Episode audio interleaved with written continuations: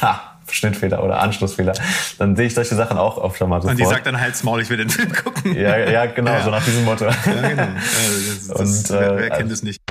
Hallo, hier ist Berg. Und hier ist Steven. Herzlich willkommen zu Steven Spoilberg.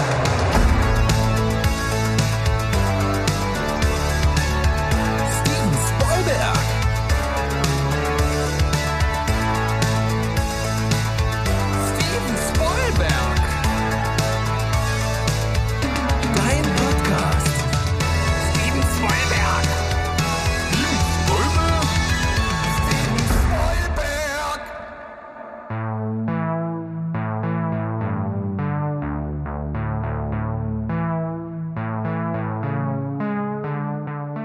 Hallo, liebe Hörer da draußen. Hier ist wieder für euch Steven Spoilberg, euer liebster Film- und Serien-Podcast. Heute mit einer Die 10 Sonderfolge.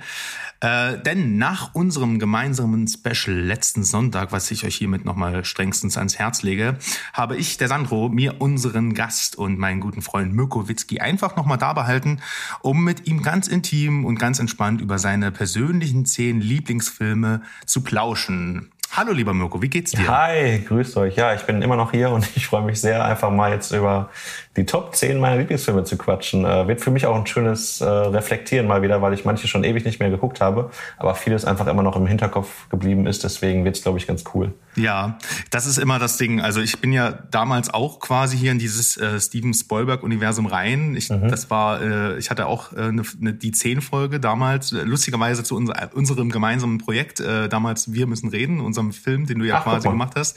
Das ja. war Folge 29, da war ich zu Gast und habe meine Top 10 abgegeben gegeben. Cool. Und ich weiß, wie du dich fühlst. Das ist nämlich, äh, mach mal deine Top 10, ist nämlich gar nicht so einfach. Ja, ähm, habe ich dir ja schon vorher gesagt gehabt. Boah, ich ja, weiß gar nicht, boah, ja, drei könnte ich dir nennen, aber zehn, da muss ich erstmal gucken.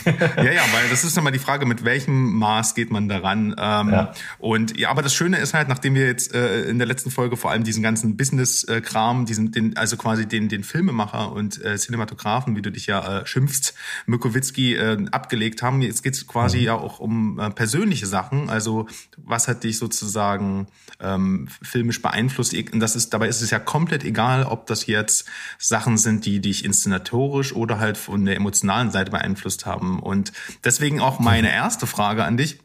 Oh. Ähm, wie hast du das denn, wie, wie hast du denn so deine Top Ten dann gefiltert? Also, ähm, weil ja. ich habe damals für mich zum Beispiel, um das kurz vorwegzunehmen, musste ich mir ein paar Regeln aufsetzen, zum Beispiel, dass ich nicht mehr als ähm, ein Film von einem Regisseur nehme, weil sonst hast du halt doch dann manchmal die Tendenz, viele Tarantinos oder sowas reinzunehmen. Auf jeden Und, Fall. Oder halt, äh, oder viele Nolans oder was auch immer.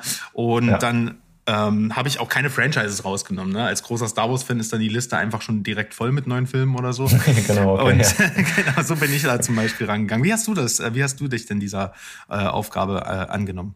Äh, kurz vorab, ich musste auf jeden Fall, glaube ich, nochmal die Folge mir anhören, wo du deine 10 abgegeben hast, damit ich da auch mal wieder sehen kann, wie du das angegangen bist. Aber ähm, ich habe tatsächlich aus allen äh, Bereichen und Punkten, die du genannt hast, glaube ich, vieles zusammengemixt. Also sowohl, sowohl was emotionalen Wert hat irgendwie, ähm, als auch aber vieles, was mich filmisch sehr, als, als Filmemacher einfach sehr getriggert und inspiriert hat, aber auch tatsächlich Filme, die mich jetzt schon seit äh, sehr, sehr vielen Jahren begleitet haben und die mir irgendwie schon zu meiner Zeit, als ich jetzt noch gar keine Filmemacher war, da immer wieder ähm, vor den Latz kamen und ich immer wieder gerne reinguckt haben, weil mich irgend, irgendeine Sache, irgendeine Mut, irgendeine Atmosphäre so daran äh, begeistert hat, dass ich die auf jeden Fall gesagt habe, komm, ähm, wenn wir jetzt schon die Top 10 nehmen, dann nehme ich auch ein paar Filme rein, die mich schon seit langer Zeit einfach begeistert haben. Und so geht es wirklich vieles über Emotionen, Atmosphäre, Langzeiterinnerungen, aber auch ähm, was Soundtrack angeht, da habe ich wirklich mhm. alles so ein bisschen beachtet und ich glaube, da habe ich jetzt ganz, ganz coole Filme zusammengestellt.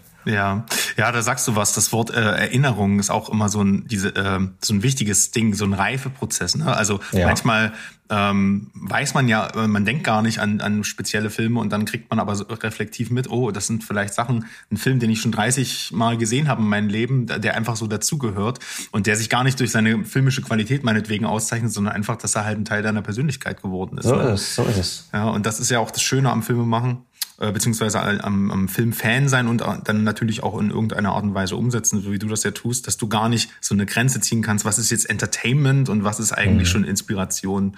Ja, absolut. Das ist ja sowieso ganz schlimm als Filmemacher. Ich kann ja keinen Film in Ruhe gucken. Das ist ja, das ist ja grauenhaft. Ich muss immer analysieren, ah, so wurden die Lichter aufgestellt und so ist die Story aufgestellt und so weiter alles. Also es ah, ist ein Fluch und Segen gleichzeitig. Ja, das ist, das ist tatsächlich eine, eine gute Frage. Ist das denn so, dass du das gar nicht abstellen kannst oder beziehungsweise zeichnet es auch einen Film für dich aus, wenn du mal komplett in eine andere Welt entführt wirst und das mal so ablegen kannst? Gibt es das auch? Es äh, ist tatsächlich schwierig. Also ich habe ich hab öfter mal den Wunsch gehabt, boah, ich will einfach mal nur unterhalten werden und einfach mal so von extern drauf gucken.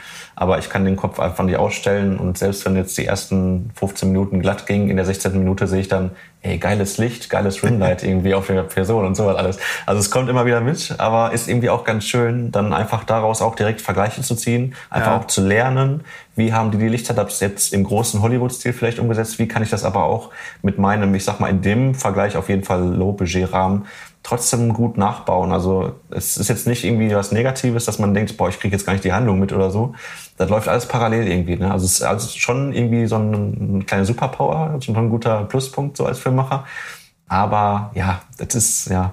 ja, ja, Eine, ja, das ist halt ähm, dann, ähm, wie soll man das sagen, ne? Also äh, quasi eine Jobkrankheit irgendwie. Ne? Absolut. Es, das, das, werden andere auch genauso haben aus anderen Berufen, ne, die jetzt ich. andere Sachen machen. So, das schwingt immer mit. Hier. Wenn man was so halt mit Passion und Leidenschaft macht, dann wird man was in diesem Bereich auch immer wieder sehen und nicht abstellen können. Ist das dann auch so, wenn du äh, Filme, ich meine, bei dir, du machst das ja jetzt schon seit seit vielen vielen Jahren hauptberuflich, aber ist zehn das Jahre dieses Jahr übrigens. Äh, ja, genau, stimmt. äh, du hast ja, äh, äh, hast ja gesagt, 2012 war äh, hast du genau, deine Selbstständigkeit genau. erworben. Ähm, äh, ja, dann äh, nochmal herzlichen Glückwunsch an der Dankeschön, Stelle. Danke. ähm, wie ist das ein, äh, so, vor, wenn du jetzt Filme vor dieser Zeit anschaust äh, und die rewatcht, beispielsweise einen Film, den du in deiner, weiß nicht, in deinem Teenie-Alter gesehen hast, ist das dann auch so, dass du, dass die sich dadurch auf- oder abwerten so nachträglich? Ähm, ja, das ist eine, ein guter Punkt. Also ich glaube, auf, aufwerten sowohl als auch abwerten. Ähm, also manche Filme habe ich vielleicht damals nochmal ganz anders beguckt, wo ich mir jetzt mittlerweile denke, oh, ist ja vielleicht doch teilweise ein bisschen stumpf. Mhm. Ähm, und manche aber, wo man auch denkt, ach krass, die, jetzt hat man halt ein ganz anderes Augenmerk so auf einzelne Szenen, was man damals gar nicht so mitbekommen hat. Und man nimmt daraus dann doch wieder mehr mit, als man vielleicht da gemacht hat. Ähm, also es gibt auf jeden Fall beides. Ich glaube, ich habe auch beides mit in der Liste drin. Das ist halt, ich habe gestern beispielsweise Jurassic Park nochmal gerewatcht, weil mhm. äh, einfach. Die guten alten Dinger, oder? Ja, ja, also mit dem 93er mhm. wieder gestartet und mir sind das erste Mal in dem Film so viele Editing-Fehler aufgefallen. Und ich mache ich mache ja nie Post, äh, wenn, wenn, wenn ich mal mit einem, in einem Projekt äh, involviert bin und du musst, das ja. muss ja eigentlich noch schlimmer sein. Also, ist, äh, weil du, weil, weil der Schnitt, im Schnitt entsteht ja der Film, sagt man ja, und äh, mhm. so Anschlussfehler in Szenen ähm, wo ich mir dann, wo ich mich dann immer frage, das sind ja jetzt Meisterwerke. Ähm, hat man das damals einfach bewusst gemacht oder äh, ist man einfach nur schon so geschult drin, dass man das als Fehler sieht und äh, wirft das dann nicht auch so, wenn man selbst so perfektionistisch ist, einen Blick auf sein eigenes Werk, wenn Jurassic Park darf Schnittfehler haben, aber ein Mirko Witzki-Video darf das auf keinen Fall haben. es ist der Hammer. Also man, man verliert teilweise echt den Blick dafür. Man versucht immer so ein bisschen drauf zu achten. Ich finde es lustigerweise teilweise krass, dass bei solchen Hollywood-Filmen, wo so viele Leute drauf gucken, dass dann, ähm, dass dann wirklich solche Fehler passieren, ne? wie zum Beispiel in Game of Thrones der berühmte Kaffeebecher. Aber ich glaube, das wird wahrscheinlich positioniert gewesen sein. Aber jetzt auch so, aber auch wie du sagtest jetzt, ich sehe, ich, wenn ich mit meiner Frau jetzt zum Beispiel so einen Film gucke, sage ich sofort, ha, Schnittfehler oder Anschlussfehler, dann sehe ich solche Sachen auch öfter mal sofort. Und die sagt dann halt Maul, ich will den Film gucken. Ja, ja genau, ja. so nach diesem Motto. Ja, genau. das, das, Und, äh, wer, wer kennt es nicht? Also das ist, definitiv, äh, ja, es passiert mir aber auch. Es passiert mir auch. Also es bleibt immer irgendwie nicht aus, wenn man dann mit dem Kopf vielleicht währenddessen doch woanders drin steckt, so ein bisschen komplettes Augenmerk woanders drauf hat und es, wie man sieht, passiert es auch dem Besten. Ja. Ja, super. Äh, ich denke auch manchmal äh, dann auf der anderen Seite, werden dann Fehler vielleicht auch einfach ab, äh, bewusst in Kauf genommen, weil ähm, du ja auch, also gerade wenn du einen Mainstream-Film produzierst, wo du dann mhm. äh, sagst, ja, es ist zwar ein Fehler, aber ähm, er setzt halt einfach den, den Fokus, also, also ich sag mal, ähm, die Szene jetzt rauszunehmen, würde dem Film mehr nehmen, als einen Fehler zu akzeptieren. Und das finde ich dann auch wieder bewundernswert, weil du weißt ja sowieso, ne, das ist ja, kriegst du ja selber mit, äh, wie oft äh, man, wahrscheinlich Fehler oder weiß ich, Editing oder Anschlussfehler oder irgendwas, was nicht funktioniert hat, in deinen Videos gerade retroperspektiv siehst, wo du sagst, ah, das mhm. geht gar nicht. Aber ja. eigentlich sind 99 Prozent der Leute äh, sehen das ja gar nicht. Und wenn man mit diesem äh, Wissen eigentlich schon kalkuliert, finde ich das auch immer beeindruckend, wie man das halt ähm, äh, ausstellen kann. Ne? Daran hätte ich jetzt tatsächlich auch gedacht. Die, man geht halt tatsächlich, glaube ich, von vielen Sachen von aus, boah, die meisten Leute werden das gar nicht richtig wahrnehmen. Ja. So, ne? Das sind dann wieder nur die, die Experten auf dem Gebiet, die dann da wirklich ganz genau drauf gucken und das vielleicht bemerken, aber die breite Masse wird das vielleicht gar nicht wahrnehmen. Ja, das so. ist halt das, äh, der Fluch und Segen davon, dass du halt äh, quasi alle Filmunits dann quasi bis, bis auf den Schauspieler. Ähm, Richtig. und dann kannst du halt, äh, kann halt der, äh, der Editor nicht zum Kameramann sagen, ihr macht das mal anders, weil du redest das, ja das eigentlich. Ist schwierig, ja, das ist genau. schwierig, genau. Ach, das ist ja. natürlich dann der Vorteil, wenn man dann noch ein paar mehr am Set hat, die dann vielleicht auch mal ein bisschen mehr auf Continuity zum Beispiel auch mit drauf achten. Ja, gerade bei sehr storylastigen Dingern ist das Absolut, natürlich äh, was ganz anderes. Ähm, ja. ja. gut, aber bevor wir in deine Liste starten, wir hatten äh, zuletzt mal äh, ein internes Special, also wir sind ja mittlerweile zu viert angewachsen und wir haben uns zu viert mhm. mal hingesetzt und uns überlegt, wie wir denn eigentlich Filme bewerten oder was bei uns eine 1 von 10 ist oder eine 10 ja. von 10 oder was auch immer. Mhm. Und äh, da ging es vor allem auch darum, einfach mal die Frage in den Raum zu stellen, was äh, macht denn einen Film wirklich gut? Und klar, wenn du jetzt äh, ein, ein ähm, weiß ich nicht, ein Blair Witch Project äh, gegen ein äh, in einem Land vor unserer Zeit hältst, dann sind das einfach das sind die zu unterschiedlich. Können aber theoretisch beide auf die gleiche Wertung hinauslaufen, mhm, ja. ähm, weil letztendlich ist das ja ein subjektives Empfinden und äh, letztendlich geht es ja auch viel um den erst schon angesprochenen Entertainment-Faktor. Also ist ja. der Film unterhaltsam. Wie äh, ist es denn bei dir? Wann würdest du sagen, ist ein Film gut? Äh, hast du auch findest du auch Filme gut, wo du sagst, der Wiederguckwert ist gar nicht so hoch, aber die geben mir irgendwas Spezielles mit oder oder ist es für dich wirklich, der muss mich unterhalten und das ist das äh, Wichtigste? Ja, absolut. Bei mir sind es tatsächlich viel die, die Emotionen, die da mitschwingen und die Gänsehautmomente, die ich irgendwie im Film habe. So, mhm. es gibt immer verschiedene Momente, wo ich mir denke, boah, wie, wie krass ist das bitte gerade? Der Soundtrack geht so krass auf oder die Szene ist so emotional. Ich werde so mitgerissen mit dem Charakter. Ich empathisiere mich richtig gut mit dem. Mhm. Ähm, das sind alles so Aspekte, die auf jeden Fall mitschwingen. Also wenn ich nachhinein wenn der Abspann läuft und ich habe immer noch eine Gänsepelle, dann ist das auf jeden Fall für mich so ein Film, boah, der, der hat jetzt locker mindestens neun oder zehn von zehn verdient. Ja. Ähm, es gibt natürlich auch Filme, die ich gut finde, die dann jetzt vielleicht nicht diesen krassen Effekt haben, die rutschen dann dementsprechend, würden bei mir ein bisschen weiter runterrutschen.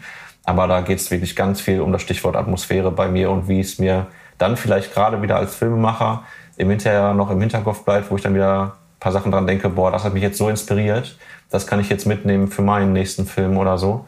Ähm, das sind, glaube ich, auch nochmal als Filmemacher so ein paar Aspekte, die da definitiv in meine Wertung jetzt einfließen würden.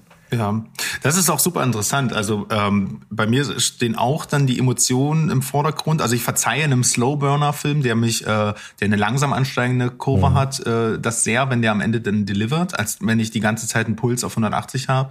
Da ähm, habe ich sofort einen Film von meiner Liste im Kopf. Ah, ja, okay, dann da kannst du dann auf jeden Fall gleich nochmal drauf äh, zurückkommen. Aber ähm, ja. ich, ich finde es halt bei dir interessant, weil du bist ja natürlich jemand, der vor allem ähm, visuell arbeiten muss. Also du, ähm, gerade mhm. weil es in Musikvideos ja ähm, gibt es zwar auch Stories ähm, und klar ähm, hast du auch die Filme schon probiert, aber letztendlich ähm, bist du ja immer darauf angewiesen, ein, ein, ein, die visuelle Komponente in den Vordergrund zu stellen. Auf und ähm, interessant finde ich halt, dass auch, ähm, dass du trotzdem, dass du die ganzen technischen Departments ja sozusagen in dir vereinst, äh, dass du trotzdem jemand bist, der äh, immer, also der die Bilder und den Sound und den Schnitt und nur als Mittel zum Zweck für die Gestaltung der Geschichte oder die Emotion äh, ähm, geht, ähm, äh, ansieht. Und deswegen ähm, ist das ein, äh, ist das ja auch ein schönes Feedback. Ähm. Mhm. Ja, ähm, das soll mal allen Technik-Geeks da draußen gesagt. Auf denn, jeden Fall. Denn äh, eine Bildkomposition ist zwar geil, aber macht natürlich kein Meisterwerk aus, sondern sind am Ende immer die äh, gesprochenen Sätze und in Kombination und das Schauspiel auch natürlich, das Setting in Kombination mit den Bildern. Mhm. Und äh, ja, ich würde sagen, lang genug gelabert. Lass uns doch direkt mal anfangen mit ähm, mit deinem zehnten Platz. Ich bin super gespannt, was jetzt äh, hier auf mich wartet. Sehr gut. Äh, als zehnten Platz habe ich The Girl Next Door aufgeschrieben. Kennst du den Film? Da bin ich leider schon mal direkt raus, weil ich habe, also ich habe nicht ein Problem mit, äh, es ist auch ist sicherlich eine Rom-Com äh, mhm. oder, oder sowas, aber ich habe kein Problem mit dem Genre, es, es tangiert mich halt relativ selten. Deswegen erklär mir doch mal kurz, um was da geht.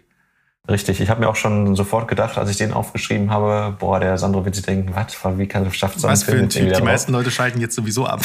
genau, okay, was, der Witz geht gar nicht so, okay, raus, nee, geht gar nicht. Nee, ähm, das ist halt wirklich so ein Klassiker, deswegen habe ich den natürlich auch auf dem zehnten Platz nach ganz hinten jetzt mal angestellt, weil das wirklich einer dieser Filme ist, die mich seit Jugend irgendwie immer komplett begleitet haben, den ich mir so oft reingezogen habe. Ähm, nicht, weil es jetzt irgendwie dieses typische American Pie-Ding jetzt irgendwie ist, so ein bisschen, sondern weil eben hinter diesem ganzen Ding ähm, schon irgendwie auch viel Emotion, eine schöne Charakterentwicklung steckt, die mich da an diesem Film einfach so begeistert hat. Die Charaktere allesamt sind super cool erzählt, ähm, machen richtig Laune, eine richtig gute Komödie auch. Ähm, geht auch richtig unter die Haut. Ähm, also da ist wieder alles mit dabei. Deswegen habe ich gesagt, boah, Girl Next Door, das war ein, tatsächlich einer so meiner ersten Lieblingsfilme, wo ich damals als Kind gesagt habe, boah, yo, das ist jetzt so ein Film, den finde ich richtig gut. Ah, okay. Ich sehe gerade ähm, ähm, damals als Kind, äh, ich habe gerade mal parallel nachgeschaut, weil äh, ich wie gesagt nicht äh, den Film zuordnen kann. Von 2004 ist der. Ja. Äh, also hat wirklich schon ein paar Jahre auf dem Buckel. Und ich sehe gerade auch, dass Paul Dano mit dabei ist. Der hat ja dann auch eine schöne Karriere hingelegt, bis letztens in Batman. Auf jeden sogar. Fall. Interessant. Ja, was, äh, was, äh, was spielt der äh, offensichtlich ja keine Hauptrolle? Was äh, ist, ist er dafür eine Figur? Ist er, er so ein er ist so ein, Ja, er ist so ein mega schusseliger Charakter, der ähm, er ist Klitz in dem in dem Film. Darauf wiederum selbst ein bisschen immer ähm, runtergezogen ist so ein, der Schüchterne in der Gruppe irgendwie, aber der letztendlich äh, zum großen Helden tatsächlich wird in dem Ganzen. Ah, okay. Ähm, weil die Geschichte von äh, The Girl Next Door geht ja um ähm, einen jungen Studenten, der quasi sich auf ein Stipendium äh, bewirbt. Also schon eher der Streber in der Klasse. Der hat aber gleichzeitig halt auch ein super tristes Leben. Und der ist äh, mit einem auch jungen Filmemacher quasi auch an, dem, an, der, an der Uni befreundet, dem Eli und dem Klitz. Das sind so drei, so ein Dreiergespann quasi. Und der Eli ist halt voll der Draufgänger, so, ne? Der, der will immer die großen, die große Klappe haben, meint der große Frauenheld zu sein, obwohl es das gar nicht ist und so. Und ähm, letztendlich zieht dann quasi bei diesem Hauptcharakter nebenan eben The Girl Next Door ein. Und zwar ist das eine Pornodarstellerin, die aber eigentlich aufgehört hat. Also, und da beginnt der ganze Twist halt. Ähm, er verliebt sich natürlich in sie und findet irgendwann heraus, dass sie eben Pornodarstellerin war, was ihm natürlich die Liebe wieder so ein bisschen kaputt macht und dann müssen die damit so ein bisschen dealen. Und letztendlich geht das Ganze in so einem riesen Hin und Her auf, dass sie eigentlich aufhören wollte, letztendlich zurückgezogen wird und ähm, dann kommt der alte Porno-Produzent von ihr und bricht ihm, dem Hauptdarsteller, quasi auch noch ein bisschen rein in seinem Weg aufs Stipendium, was er dann auch gar nicht bekommt. Aber letztendlich führt es dann quasi zu einem großen Finale, wo die selbst auf dem Abschlussball vermeintlich einen Pornofilm produzieren, was aber eigentlich letztendlich ein großer Aufklärungsfilm ist, weil es damals irgendwie nur ganz schlimme Aufklärungsfilme war. Mhm. Und letztendlich gewinnt er dadurch so viel Kohle, dass er sich sein Stipendium selbst bezahlen kann ähm, äh, und dann ja wirklich gut aus der Sache rausgeht, obwohl alle dachten, ach Scheiße, was, was geht mit ihm, was, was macht er jetzt? Und das ist halt wirklich so eine Geschichte, die, die über diese Comedy, aber auch einfach sehr emotional und sehr tiefgreifend wird. Und das, das begleitet mich eben so an dem ganzen Ding. Ja, wollte gerade sagen, das klingt erstmal eigentlich, äh, klingt so die Grundhandlung schon ein bisschen platt und aus, also wahrscheinlich schon tausendmal gesehen, absolut, aber auf der anderen absolut, Seite, ja. wenn du sagst so, ne, die, da verstecken sich ein paar sozialkritische Töne auch mit drin und auch so ein paar Charaktermomente. Äh, und das genau. sind ja auch mit Emily Hirsch und Timothy Oliphant auch ein paar extrem krasse Schauspieler dabei, dann kann ich mir vorstellen, mhm. dass das gut reinknallt. Die Ausgangssituation mit den drei Freunden hat mich gerade übrigens äh, krass an Catching Glimpse erinnert. Also, hm, stimmt lasse ich einfach sogar. mal unkommentiert vielleicht, im Raum stehen. Vielleicht hat's mich, vielleicht hat's mich indirekt äh, auch beeinflusst. Ne? Das ist auch immer Kann krass, wenn man das erst später, wenn das äh, jemand einem so sagt, ne, weil man dann äh, gar nicht so dran denkt, äh, weil man seine Inspiration. Das war jetzt so ein richtiger Aha-Moment, ja. ja. Der eine Trottel, ne, der eine, der ist, verliebt sich und ja, egal. Aber genau. wenn euch das interessiert, dann hört mal in die letzte Folge rein. Äh, ich würde sagen, äh, ja cool, auf jeden Fall das ist, äh, dass ich jetzt hier noch Hausaufgaben mitnehme, das war es eigentlich nicht geplant, aber dann muss ich mir den auf jeden Fall auch mal geben. The Girl Unbedingt. Next Door. Schöner Den muss ich auch mal wieder gucken. Ja, ja cool. Ähm, ja, dann, wie geht's weiter bei dir? Platz neun. Platz neun. Ähm, auch ein Film aus der Jugend, und zwar Hancock. Ähm, Puh. ja, Will Smith ist ja zurzeit eher nicht so ja, gut. Okay. Da gestanden. Clap your hands. Hm? Ja, genau. Passt, passt vielleicht ganz gut. Er war damals im Hancock, hatte einen Chaoten-Superhelden ge ge äh, gespielt, der ein Säufer war und er alles kaputt gemacht hat, anstatt den Leuten zu helfen. Ähm, letztendlich ähm, findet er dann aber auch äh, ähm, eine, eine Anhaltsperson, mit der er dann versucht, aus dem Ganzen wieder rauszubrechen und das auch relativ erfolgreich schafft. Natürlich gibt es auch wieder einen Twist, aber letztendlich schafft er seinen Weg auf die gerade Bahn. Und ähm, das ist halt auch so ein Film, wo mich A, der Soundtrack komplett umgehauen hat, der, der auch super unter die Haut ging.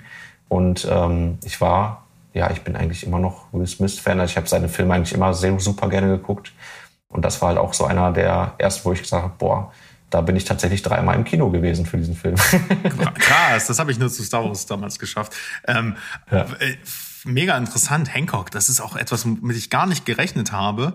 Ich habe es mir gedacht, ja. Aber ähm, also ich glaube, der ist, aber das ist ja schön, ne? Es soll ja ähm, auch so ein bisschen ähm, ähm, ähm eine persönliche Liste sein. Und wenn du dann natürlich nur den Partner 2001 drauf machst, wie IMDb dir das vorgibt, dann ist es ja wenig äh, ziemlich charakterlos. Aber ich weiß, dass Hancock, es gab ziemlich derbe Comics dazu. Mhm. Und äh, also es ist eine, es ist eine Comicfigur und die habe ich tatsächlich gar nicht gesehen. Ich auch. Ich glaube, das ist in Deutschland auch relativ unbekannt. Ich hatte das auch äh, nur ich weiß gar nicht, ob ich das im Nachhinein, wahrscheinlich habe ich das im Nachhinein auch erst erfahren. Äh, Film ist ja von 2008, da war ich noch nicht wirklich in der Materie. Ich habe den auch im Kino geschaut ähm, und äh, ich fand ihn, glaube ich, damals so semi. Ich weiß noch, dass mir die erste Hälfte, wo er wirklich abgefuckt war, wesentlich mehr gefallen hat als, ein, als das doch recht generische Superheldenende. Ja. Mhm. Aber ähm, ja, auch wirklich, eigentlich ähm, wäre das mal wieder ein Film für einen Rewatch, für einen lockeren Freitagabend. Ja, man kann es wirklich einfach mal Popcorn einfach mal genießen so. Ja. Ähm, hat auch super witzige Momente, hat einfach auch diese Gänsehautmomente. Ähm, also absolute Empfehlung. Also ich habe ihn auch ewig nicht mehr geguckt. Ich wollte ja. sogar damals diese scheiß Mütze haben. ja, geil ähm, die so ikonisch war. Also ich war echt Fan von diesem Film irgendwie. Ich sehe gerade, ähm, Drehbuch hat Vince Gilligan geschrieben, also seines Zeichens Schöpfer von Breaking Bad. Das wusste ich das noch gar nicht. Ach, guck mal. Ja, ja, siehst du?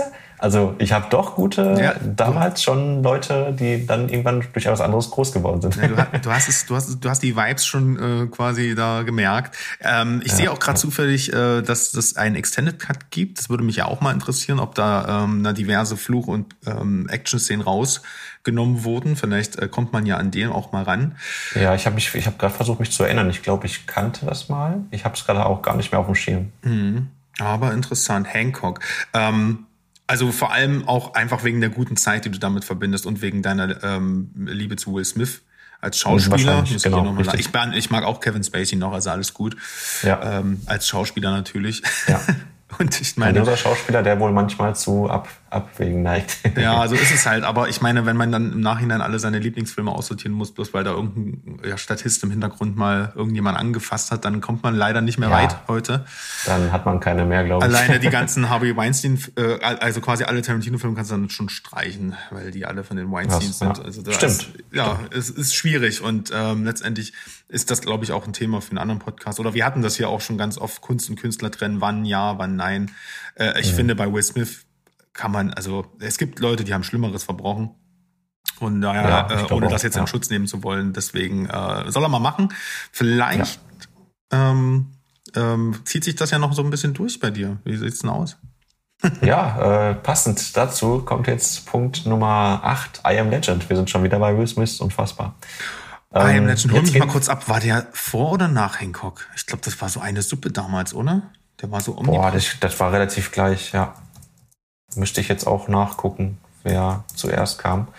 Ähm, jedenfalls kommen wir da, also I'm Legend ist von 2007. Ah, okay, alles klar, also Jahr davor. Und Hancock. Ja, genau. Genau, sogar vorher. Und da kommen wir jetzt auf jeden Fall mehr in die emotionale Schiene, weil das war tatsächlich der erste Film, wo ich im Kino weinen musste. Als der Hund stirbt. Als der Hund stirbt einmal und einmal direkt darauf nochmal, als er dann im Laden steht und zu der Puppe endlich spricht quasi äh, und versucht zu sagen, ihr sagt doch bitte Hallo zu mir, weil er so einsam ist. Also das hat mich, also das hat mich halt komplett umgehauen in diesem Moment. Auch parallel, muss ich wieder sagen, glorreicher Soundtrack. Ähm, Habe ich mir echt oft danach immer wieder allein den Soundtrack einfach angehört. Ähm, ja, hat halt dadurch, dass es trotzdem eigentlich nur mit einer Person größtenteils gespielt ist, bis auf diese ganzen Zombies halt jetzt und äh, später halt mit der Familie so eine Wirkung gehabt, dass ich das gesagt habe, boah, I Legend, der kommt auf jeden Fall auch auf die Liste, weil der mich in meiner Jugend eben auch sehr geprägt hat. Mhm. Ähm, kannst du noch, kannst du noch mal kurz rekapitulieren? Er ist ja, das es war, war das auch eine Seuche, die ausgebrochen war, oder was war da? Ich weiß gerade gar nicht mehr. Ich genau, kenne genau, zwar die Ausgangslage noch. Er ist allein mhm. mit seinem Sohn an, an diesem apokalyptischen äh, New York, mhm. glaube ich. Genau, richtig, ja. Äh, aber was ist da passiert? Äh, da ist, genau, man gibt ja auch immer wieder Rückblenden im Film und da wird auch erzählt, er ist ja auch selbst Virologe und da ist äh, dementsprechend dann wirklich die, die, der Virus ausgebrochen und, aus, und auf die, ja, immer weiter ausgespreadet und weitergesprungen auf die Person, sodass es gar nicht mehr aufgehalten werden konnte. Mhm. Ähm, ja, eigentlich passend zur aktuellen Pandemie. Also nur, dass ja. die Leute jetzt nicht zu Zombies werden, aber so ist es passiert. Ne? Ja, aber auch, äh, auch so natürlich so, man hat es ja äh, auch äh, in der, ja, in unserer Pandemie sozusagen gesehen, dass die Natur sich hier und da auch äh, ein bisschen zurückentwickelt äh, hat. Mhm. Und hier ist das natürlich auf die Höhe getrieben. Da, ähm, genau, wenn mich da nicht alles täuscht, hat die ja. Natur hier halb New York schon wieder zurückerobert. Genau. Ähm, aber ich war, auch hier ist es so, oh, habe ich ewig nicht gesehen. Ich weiß noch, dass äh, der Film wird, glaube ich, meines Erachtens ein bisschen zu viel gescholten für sein äh, damals noch nicht ausgefeiltes CGI. Okay, ja, stimmt. Ja, mit den Zombies und so, das stimmt. Ja. Zombies, klar, Practical Zombies sind, also generell, wenn du kannst, machst Practical, ne, ähm, hol mhm. Kami ran oder so. Das auf jeden Fall, ja. Kleines, da kann er kleiner, besser.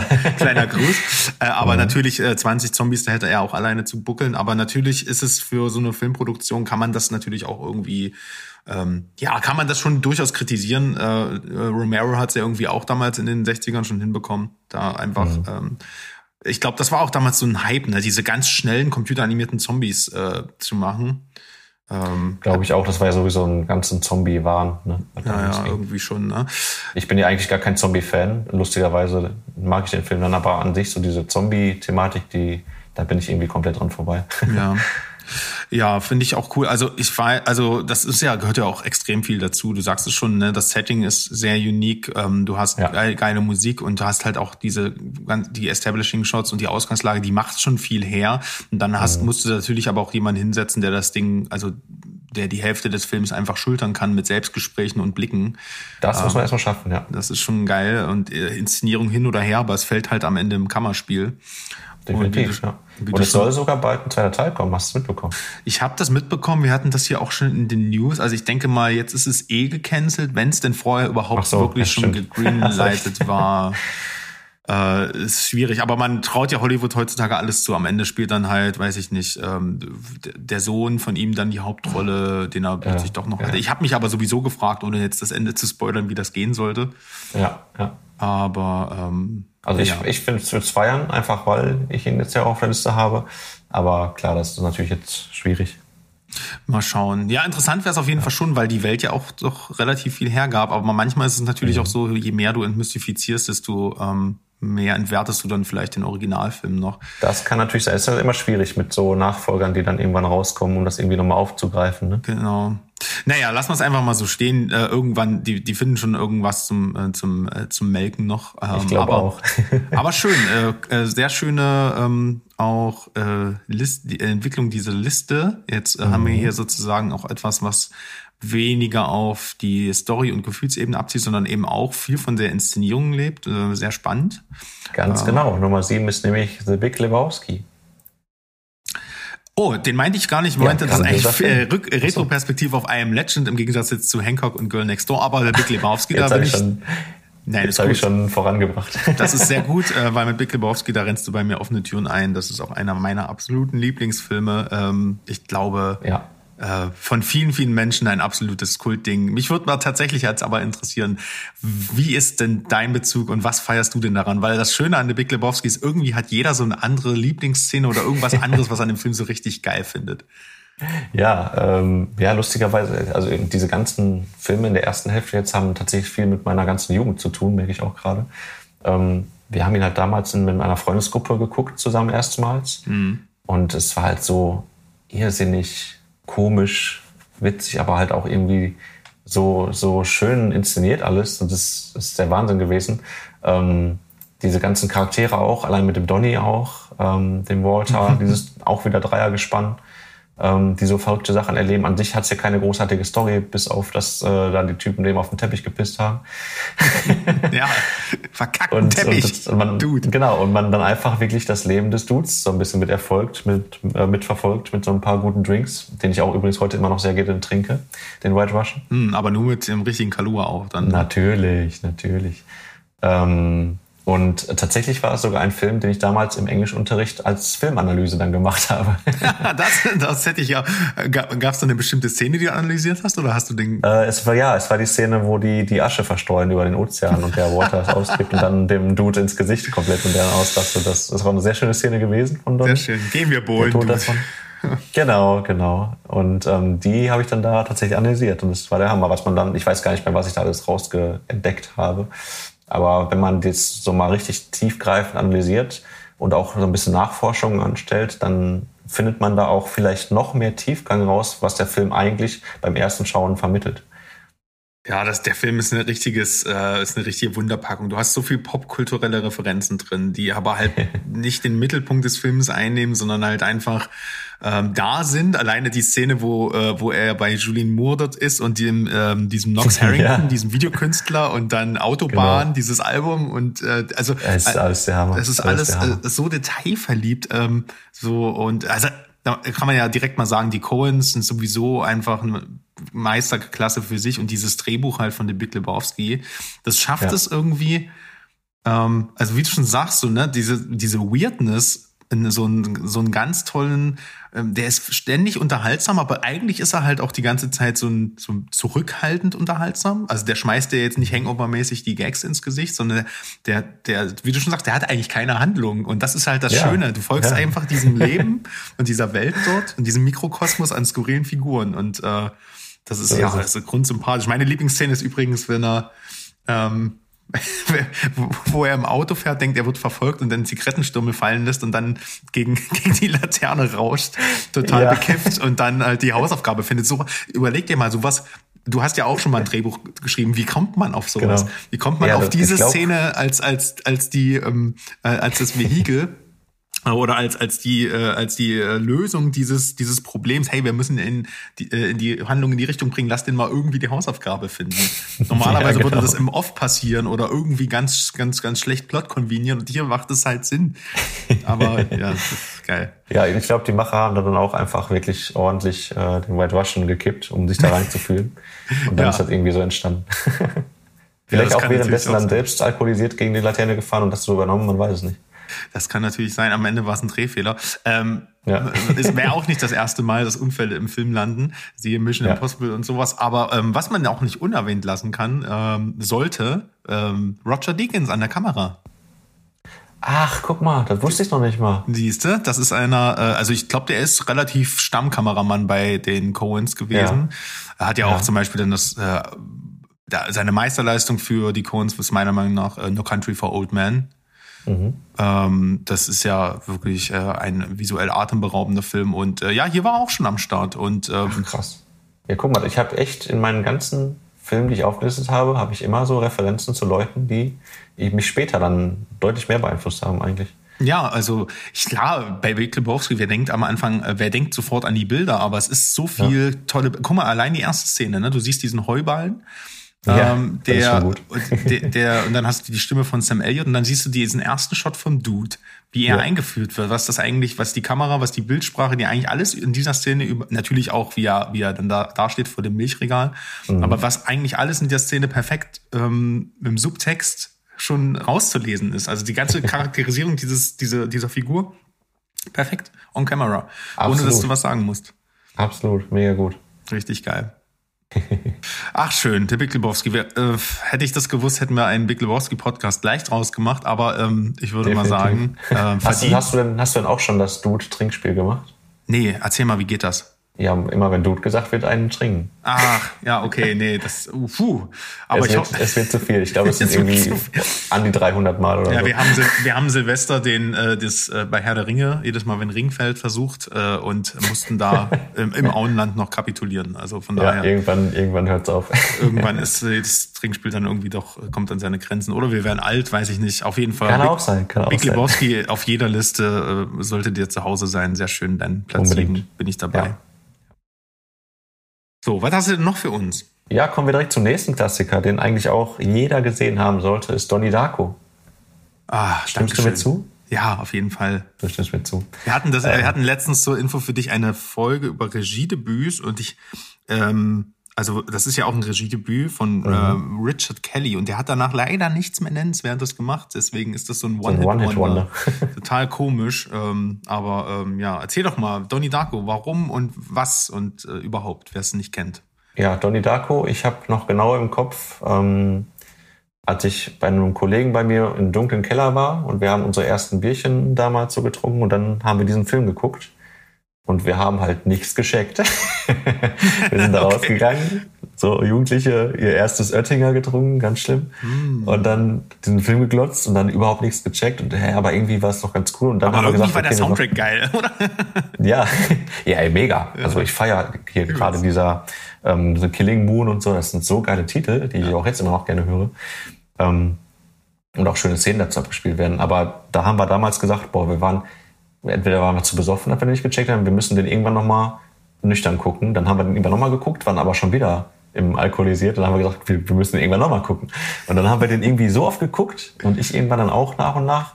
Ich meine, in, in, in irgendeinem Kurs habe ich den sogar auch mal mehr behandelt. Also irgendwie hat der, ja doch, in irgendeinem, ich weiß gar nicht mehr, wo das war. Da habe ich den mit meinem besten Freund dann auch sogar ein bisschen analysiert. Ähm, und ja, dieser Film, der verzaubert einfach, ne? Also wie der, ähm, boah, jetzt komme ich nicht auf den Namen, sag schnell, der Hauptdarsteller. Äh, Jack Gyllenhaal. Ja, genau, wenn der Jake, ähm, wenn, wie der einfach agiert, diese Blicke von dem auch allein immer, ähm, damals schon ein ganz großartiges Schauspiel einfach von ihm. Dann diese Weirdness mit, mit dem ganzen Konstrukt um den Hasen und mit den Zeitreisen, was da mit reinkommt in die Thematik. Also, Mindfuck, ist ein Film, den man, äh, auf jeden Fall. Ja, voll. Also, ist genau. Kompletter Mindfuck, aber man muss ihn auch einfach gesehen haben und nach und nach versteht man auch einfach immer mehr bei diesem Ding. Und äh, ist definitiv ein Klassiker, den jeder gesehen haben muss. Ey, Wahnsinn. Bin ich voll bei dir. Also ähm, der hat, ich finde auch, der hat so eine ganz merkwürdig, ähm, also was heißt merkwürdig, hat so eine schöne nostalgische Wirkung. Also einerseits ja, natürlich, weil es ein Highschool-Film ist, aber auch, wie man mhm. sich halt damals gefühlt haben muss, wenn man so ähm, also so, als würde die ganze Welt nur aus den eigenen Problemen bestehen. Niemand glaubt genau. einen. Selber ist man aber auch so, noch unsicher, wo man hin will. Und also mhm. da steckt halt schon ganz, ganz viel. Ich glaube, wir waren halt so im richtigen Alter damals auch, als der rauskam. Ich glaube ja. Und so hat uns diese ganze Nostalgie-Mischung noch richtig perfekt angehört. Ja. ja konnten uns halt auch richtig gut in Donny so reinfühlen, obwohl trotz dieser mhm. ganzen äh, ähm, auch hier wieder Weirdness im Storyverlauf. Weil im mhm. Kern ist es ja letztendlich auch so ein Aufarbeiten einer Depression, ne? Ja, klar. Und Absolut. Und das, das, und das sind lustigerweise das ja auch alles so Szenen teilweise, wo man sich denkt, wer kam darauf, das so zu schreiben und dann wurde das abgenickt, so zu filmen. Ähm, ich habe da irgendwie immer drauf die Szene auf der Halloween-Party im Kopf, ja. ähm, wo dann dieser Zeitstrahl dieser rauskommt und dann äh, dann geht er durch und durch, dann ploppen seine Augen so auf und dann kniet er auf einmal vor Gretchen und geht dann aber dann so voll straight, voll sich einfach wieder hoch. Also so Sachen so, so komplett so, hä, warum agiert er jetzt so? Irgendwie ist. Aber es passt halt auch zu seinem Charakter halt, ne? Wie, wie er sich fühlt in dem Ganzen. Ja. Und das ist halt wieder diese Weirdness, die einfach echt überzeugt, ne?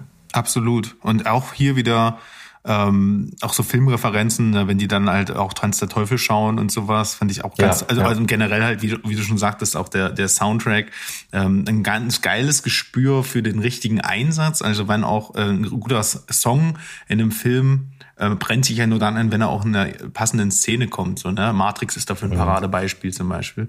Ähm, und ein schlechtes Beispiel ist der Suicide Squad hier, ähm, wo einfach, einfach Retro-Lieder reingeschmissen werden, wenn da ein Establishing-Shot kommt, aber du denkst ja, warum? Ja, äh, ist ja, egal. Ja. Ähm, aber gut, lass, ich, ich mag den Film nicht, deswegen hau ich dann wieder drauf rum. Aber äh, ja. Ein gutes Beispiel ist jetzt zum Beispiel wieder Running Up That Hill, ne? Oh ja, oh ja. Ist auch, ja, ist auch wieder in die Charts rein. Obwohl es mir irgendwann auf den Sack ging, weil ich es gebinged hatte. Ähm, aber ja, echt? okay. Mhm. ja, aber äh, ich meine, äh, das ist halt am Ende ist es auch zu ihrem Leitmotiv geworden. Das finde ich halt sehr schön, wenn Musiktitel mhm. dann auch für was stehen. Aber insgesamt, ja, gebe ich dir recht, ist, äh, ist eine schöne Komponente. Wer die Referenz nicht versteht, es geht um die aktuelle äh, Staffel 4 von Stranger Things. Und genau. äh, da gibt's einen alten Kate Bush-Klassiker, der äh, die Frau wieder in die Charts geholt hat und die wusste gar nicht, was da passiert. ähm, ist auch einer der ja. meistgecoverten Songs äh, überhaupt so. Ne? Ich weiß, Placebo haben den gemacht, äh, beispielsweise ja, genau. Within Temptation und was auch immer. Mhm. Wobei ich den von Within Temptation echt schlimm fand. Also ich dachte, nee, ich, das kannst du nicht anderen anhören. ja, ja, stimmt. Aber den von Placebo mag ich sehr. Aber die, der äh, ist cool. Der die, ist cool. Ähm, ähm, waren Placebo oder waren nicht im Soundtrack, ne? Das verwechsel ich jetzt mit, ich weiß, was du letzten Sommer getan hast. Nee, Aber das weiß äh, ich da leider auch nicht, nee. Nee, Eiskalte Engel. Eiskalte Engel war Placebo. Hm. Ach, der Film. Wow, auch ein Film aus der Zeit. Every Me, Every. Auf jeden Fall. Auf ja, jeden ja. Fall. Krass, krass, krass. Nee, aber auch Jake ja. Gyllenhaal, ähm, also die Geburt eines, äh, die Schauspielgeburt eines äh, der größten Talente bis heute. Also der wertet jeden Film auf. Ähm, seine Schwester Absolut. mit dabei, was ich auch sehr lustig finde. ähm, Maggie Gyllenhaal, die mittlerweile ins Schauspielfach gewechselt ist. Kennst du den Film ähm, Frau im Dunkeln von ihr? Nee. Den gibt's auf Netflix, eine kleine Filmempfehlung noch mitgeben. Wir hier bei Steven Spielberg fanden den großartig. Es, äh, okay. Ihr Regiedebüt mit ähm, Olivia Coleman in der Hauptrolle und mhm. äh, der hm, ich, boah, hatte die einen Oscar bekommen? Auf jeden Fall war sie nominiert für äh, besten Film und beste Dann muss Drehbuch, glaube ich. Mal aufschreiben. Äh, ja, weil der sollte dir auch gefallen. Der hatte, ähm, der hat viele Kammerspielaspekte, ähm, viel Fokus auf eine Person und es spielt halt in zwei Zeitebenen. Ne? Okay, das ist ähm, cool. Ja. Könnte, dir, könnte dir sehr gut gefallen. Mhm. Gut, aber wir schweifen ab. Ähm, ja. Jetzt geht ja erstmal um deine Liste. Donnie Darko, super, super Teil. Ähm, falls es da irgendjemand unter den Zuhörern gibt, der den noch nicht gesehen hat, unbedingt nachholen, weil das ist ein Kultfilm. Äh, damals für ein Budget von 4,5 Millionen gedreht und ähm, das sieht man nicht. Es sieht bis heute einfach ziemlich geil aus, muss man sagen. Absolut, ja, ja. Cool. So, Mirko, wir haben die Hälfte geschafft. Was gibt's denn noch Jawohl. bei dir zu holen? Äh, jetzt kommen wir so langsam tatsächlich in die Ära, wo es mich dann eher im Filmemacherbereich ähm, das Ganze inspiriert hat. Und zwar, ja, wir haben jetzt so ein Crossover, glaube ich. Ähm, aus diesem, man denkt, es ist wieder so ein American Pie Ableger, aber, teil, aber eigentlich ist es ein super geiler, genialer Film und zwar ist es Spring Breakers. Hast du den gesehen? Sandro? Oh ja, und ich, ich glaube, wir hatten auch schon hier und da drüber gesprochen. Äh, genau. Harmony Corione, äh, Cori, Corine, ich weiß gar nicht mehr, wie der Typ hieß. Verrückter Typ mhm. auf jeden Fall und äh, Absolut verrückt. absolute Mogelpackung dieser Film. Äh, ich glaube, da sind ja. viele, viele sauer, sauer gewesen, als sie sich das Ding angeguckt haben. Oder was ich noch schlimmer finde, wahrscheinlich hab, haben ganz, ganz viele Leute, obwohl ich den zum Beispiel hier auch immer wieder angepriesen habe. Ich habe den den Berg zum Beispiel echt damals äh, mhm. aufgequatscht. Der war, weil viele Leute wahrscheinlich abgestoßen waren durch das Cover, durch die Trailer, durch die ähm, durch die Promo des Films und hinter dieser ganzen ähm, Highschool-Sache versteckt sich aber eine richtig, wie du schon sagst, ein richtig krasser Trip eigentlich. Ja, und das ist, das ist, wollte ich tatsächlich, wenn du es nicht erwähnt hättest, hätte ich es jetzt erwähnt, diese völlig falsche Promo einfach von dem Ding, ne? Also man denkt halt echt, das ist so ein 0815 wieder American Pie Verschlag. Allein von dem ganzen Cover und so alles. Aber wenn du den dir reinziehst, dann, dann erwartet dich einfach was komplett anderes. So, klar hat es seine Spring Breaker Momente, aber es geht dann auch ziemlich schnell in diese ganze ähm, dramatische Geschichte mit rein. Und ähm, dann natürlich auch noch mit äh, James Franco mit dabei. Also das kann eh nicht großartiger werden. Ich habe den tatsächlich gar nicht erst erkannt am Anfang. ah, Wahnsinn. Und, ja, aber du, ähm, schon, wenn du schon über die Besetzung redest, ne, du hast natürlich noch neben dem, neben der Aufmachung hast du halt auch noch Selena Gomez und Vanessa Hutchins so in den Hauptrollen. Große Stars, auch noch tolle. Ja, ja aber wo ja, du halt, die man zum damaligen Zeitpunkt noch, also Anfang der 2010er noch ganz woanders hingesteckt hat und nicht in einen ernsten richtig. Thriller, ne? Richtig, richtig, ja. Und da, dieser Film hat mich tatsächlich in vielen Sachen auch für Catching Glimpse inspiriert. Ähm, der Soundtrack, den habe ich teilweise lange drunter gelegt als, ähm, als Vorgabe für einen Andy, der einen Soundtrack von Catching Glimpse geschrieben hat. Mhm. Ähm, super atmosphärisch, super ätherisch. Ähm, äh, und ja, meine Lieblingsszene, ich glaube, das ist von vielen auch den Film, äh, als dann der Song von Britney Spears kommt und die da in Slow Motion mit ihren Masken und den Waffen äh, da tanzen. Das ist so viel krasse Gänsehaut. Das ist echt so ein Moment, wo man wo man einfach da sitzt und geil, dieser Song passt gerade wie Arsch auf einmal auf diese ganzen Szenen. Oh ja, es gibt selten Sachen, die mich so beeindrucken in Filmen, wie wenn du, äh, wenn du ein Musikstück als Teil der Handlung in einem Film integriert hast, wo du auch einfach so äh, ich weiß es nicht, ob das hier in dem Fall so war, aber es fühlt sich zumindest so an, als hätte, hätte man, als äh, hätte äh, Corinne beim Schreiben auch schon gewusst, okay, dieser Song wird eine Schlüsselszene und äh, der, der wird vielleicht sogar am Set noch abgespielt, damit die Leute sich reinfühlen und sowas. Äh, ähm, wurde auch, okay, siehst du, das ist halt, äh, wo Musik halt nicht nur Beiwerk ist, sondern einfach eine zentrale Rolle auch und, und eine Botschaft hat, so, ne? Richtig geil. Und auch das Ende ist natürlich, es ist ein Schlag in die Magengrube und äh, ist so, dass man so melancholisch da rausgeht, ne?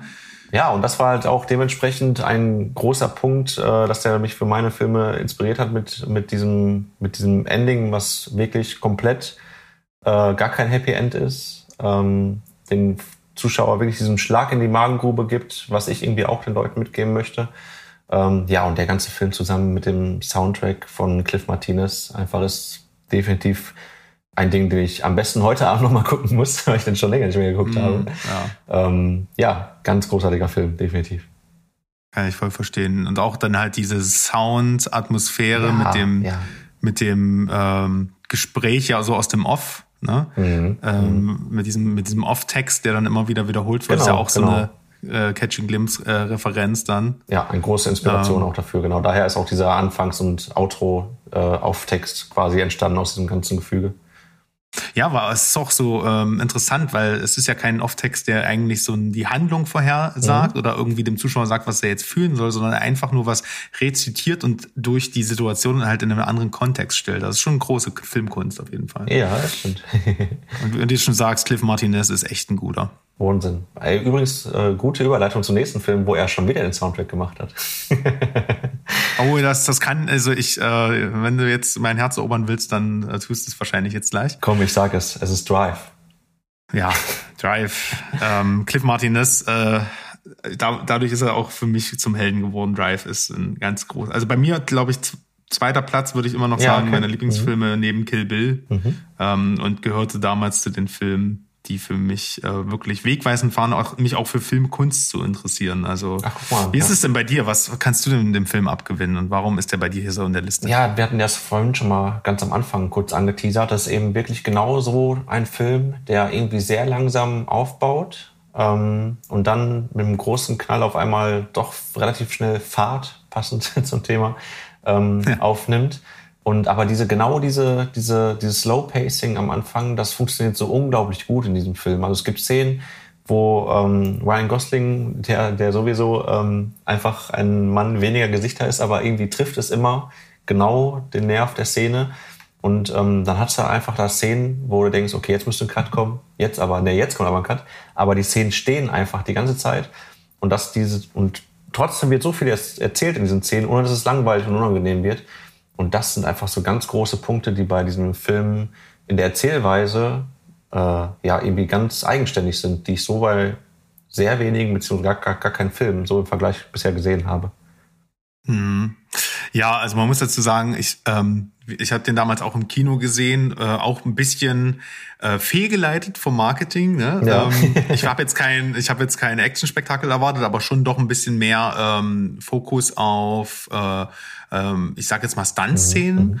Und ähm, ist, ist aber jetzt auch nicht so, dass ich dann enttäuscht war. Ich war eher verwundert, weil der Film ja wirklich so eine ganz andere Zielgruppe ähm, ansprechen sollte wohl. Und ähm, hat mich schon wirklich ein bisschen herausgefordert damals 2011 und hat mich auch ein bisschen überfordert, muss ich sagen. Okay. Und gleichzeitig aber auch so diesen Drang ähm, ausgelöst, äh, weil er ja natürlich trotzdem diesen Style und diese diese Musik äh, und und so, das habe ich ja damals alles auch schon gefühlt und je mehr man sich mit dem Film beschäftigt, desto mehr kommen ja auch die ganzen Symbole zum Tragen. Ne? Also warum ist er denn so mhm. ähm, so eintönig in seinem Schauspiel? Ist er denn überhaupt menschlich? Hat er hat er keinen Namen? Ist er nur der Driver? Richtig, ja. Äh, ist er eine, so eine Art Schutzengel auch? Und ähm, und, irgendwie so eine ganz mystische Figur, die auch zum Glück nicht entmystifiziert wird, wie die meisten Finde ich aber auch gut. Finde ich richtig Drittel gut, dass sie das einfach wirklich so belassen haben. Ne? Ja, genau. Und ja, du hast schon ein ganz, halt, ganz gutes Stichwort, äh, sorry, wenn ich dazwischen grätsche, ähm, Stichwort mit der Musik genannt. Ähm, ja. Das ist allein schon, wenn ich daran denke, ähm, nach dieser äh, wilden Intro-Sequenz, wo es, also nach dieser wilden Anfangssequenz, wo es dann einfach in, mit Nightcall in so einen großartigen Song übergeht, wo man zu diesen Szenen ihn, wie er eigentlich nur fährt, aber was ihn halt als Charakter schon so gut darstellt, wo man eigentlich schon so ein großes Ending quasi mitsieht mit diesem Film und den Szenen, äh, mit diesem Musikstück und den Szenen, aber es ist einfach der Intro von dem, von dem Ding. ja, ja, und wie viele Filme nehmen, haben wir noch so eine Intro-Sequenz, ne? Ja, also das, gar nicht mehr, äh, das ist großartig, stimmt, ja. Entweder viele machen die nur Endcredit oder dann ansonsten werden die halt mit dem äh, im Intro äh, einfach eingeblendet und mhm. äh, der Film nimmt sich da halt die Minuten Zeit für, um den halt dann, wie du schon sagst, so zu charakterisieren. Aber man muss halt auch sagen, der Film startet ja mit einer der besten Verfolgungsjagden. Ja äh, die es die, die so in der Kinogeschichte gibt, finde ich. Und mhm. ähm, die ist natürlich ganz anders, weil die ist komplett ohne Sound, äh, also ohne, ohne Soundtrack. Richtig. Äh, du hast halt dann diese Motorgeräusche, auch seine Regeln, die er aus dem Off sagt. Du hast diesen, diesen, ähm, äh, diesen Überfall dann mhm. und dann halt ganz viel POV und Spannung. Und ich weiß noch, wie ich damals schon dachte, Alter, ist das gerade Herz, äh, nervenzerreißend. Ja, direkt so und dann aber auch so clever gelöst, am, äh, also einfach richtig geil inszeniert. Mhm. Ne? Und äh, aber ich denke, das Ding, der wahre Punkt, warum der hier bei dir auch ganz knapp an der Top 3 vorbei ist, ist, äh, und das so ein meisterhafter Film ist, ist aber dann nicht nur dieses äh, geile Inszenierung, geiles Schauspiel, ähm, ähm, geiler äh, Sounddesign und Co., sondern eben auch, dass er im Herz eine so schöne Geschichte erzählt, ähm, äh, wegen dieser Beziehung, die er zu Carrie Mulligan und dem, ja, dem, dem ja. Jungen hat dann, ne? Das ist wirklich herzzerreißend äh, toll auch gespielt und der nimmt sich, der Film nimmt sich aber auch wirklich die Zeit, dass man dann am Ende auch eine emotionale Bindung zu denen hat. Ne? Ja, und das, und das hat mich daran halt auch gerade so begeistert und definitiv auch inspiriert für meinen kommenden Film. Bilder einfach mal wirklich stehen lassen und die durch Blicke so stark unter die Haut gehen lassen. Ähm, großartig. Äh, Gerade diese Szenen, wo, wo die beiden sich mal im Flur gegenüberstehen und sich einfach nur angucken und da steht so lange, aber du, du merkst durch diese Blicke so viel, du kriegst so viel mit das ist einfach äh, echt einzigartig. Ja, weil er ja auch die Emotionen gar nicht zeigen will, weil sie ihn ja verletzlich machen. Zwischendurch la mhm. lacht er ja ganz viel, also er wird ja richtig liebevoll. Und dann, ja. äh, als der Film dann später so eine Heißrichtung äh, äh, ein, ähm, einschlägt, merkst du aber halt auch, ne, so wie er den Hammer umgreift, so an diesen, also ne, dann hast du halt, der, der Film zeigt nicht sein, seine Wut durch Mimik, sondern halt durch Körpersprache großartig. Und dann siehst du oh, halt, dass stimmt, es dann ja. noch was Persönliches, was Persönliches geworden ist, ne? Ähm, dass es ja, nicht der Auftrag wie am Intro ist. Genau, genau. Ja, dann ist es halt doch eine große Charakterentwicklung, wo der doch irgendwas gefunden hat, was ihn dann, wo er wirklich alles gibt, ne? Wo er eine Aufgabe hat und äh, Richtig, äh, ja. ja. Großartig auch, wie der Film dann zu Ende geht, welche Konsequenz äh, dann äh, daraus ergeht und äh, dass er halt einfach dich, ähm, dir das äh, offen lässt als Zuschauer, wie du das halt einfach jetzt interpretierst. Und ähm, ja. Ja. ja, sehr schön. Also hast du äh, direkt noch einen größeren Platz in meinem Herzen, dass du jetzt hier Drive genannt hast. Na guck mal, vielleicht schaffe ich das ja ähm, noch weiter. ja, erzähl mal, weil jetzt kommen wir ja zu deiner Top 3 und jetzt bin ich natürlich wahnsinnig gespannt. Was sind denn Mirkowitzkis ja, Top 3? Genau, jetzt kommt erstmal Platz Nummer 3, Bronze vergebe ich an Garden State. Ähm, und zwar ist das jetzt nochmal wieder so ein Mischmasch aus alten ähm, alten, ja, ich sag mal, äh, ja, Leidenschaft, den Film zu gucken, aber auch dann ins Filmmacher, Filmmacherische direkt überzugehen. Dieser Film, Garden State, durch, ich finde sowieso äh, Zach Braff, nicht nur, dass er ein toller, supergeiler Schauspieler ist, ähm, aber der ist halt eben genauso ein supergeiler Regisseur. Und Garden State war ja sein Debüt. Und ich glaube, schöner kann man ein Debüt nicht machen. Das, also anders könnte ich es mir auch nicht wünschen. So herrlich alternativ finde ich ihn immer gerne. Okay, äh, Garden State ich, äh, ist mir ein Begriff. Ich weiß auch, dass Zach Braff da auf jeden Fall was abgeliefert hat, aber ähm, da kann ich tatsächlich leider nicht mit connecten. Vielleicht hat es mich genremäßig einfach noch nicht, noch nicht interessiert genug. Aber mach mir den noch mal kurz schmackhaft. Worum geht's denn ganz grob? Ja, da muss ich jetzt auch mal selbst mal zusammen gucken, weil ich den auch schon Ewigkeit nicht mehr geguckt habe. Also grundsätzlich äh, der Schauspieler, äh, also der, ähm, der, der Hauptdarsteller ist auch tatsächlich ein relativ ja, der ist dann auch ein Filmemacher in dem Film. Aber darum mhm. geht's gar nicht so richtig. Also man weiß, dass er Filmemacher ist, aber er ist nicht so, er hat nicht so wirklich den Durchbruch. Ähm, und der ist komplett emotional abgestumpft, ähm, weil er die ganze Zeit Medikamente schlucken muss, weil eben im Laufe des Films äh, findet man halt heraus, dass er sich die ganze Zeit vorwirft, beziehungsweise sein Vater, ähm, der übrigens der Hobbit in Herr der Ringe ist, der den Vater Ian spielt. Holm oder was? Genau, richtig, der spielt den Vater. Ähm, ah. Und er hat ihm quasi, also er ist selbst Psychologe und er hat quasi seinem Sohn aufgedrängt, dass er seine Mutter getötet hat, obwohl es quasi nur ein kindlicher Unfall war. Er hatte die Mutter damals von der Treppe geschubst, dadurch ist sie gestorben.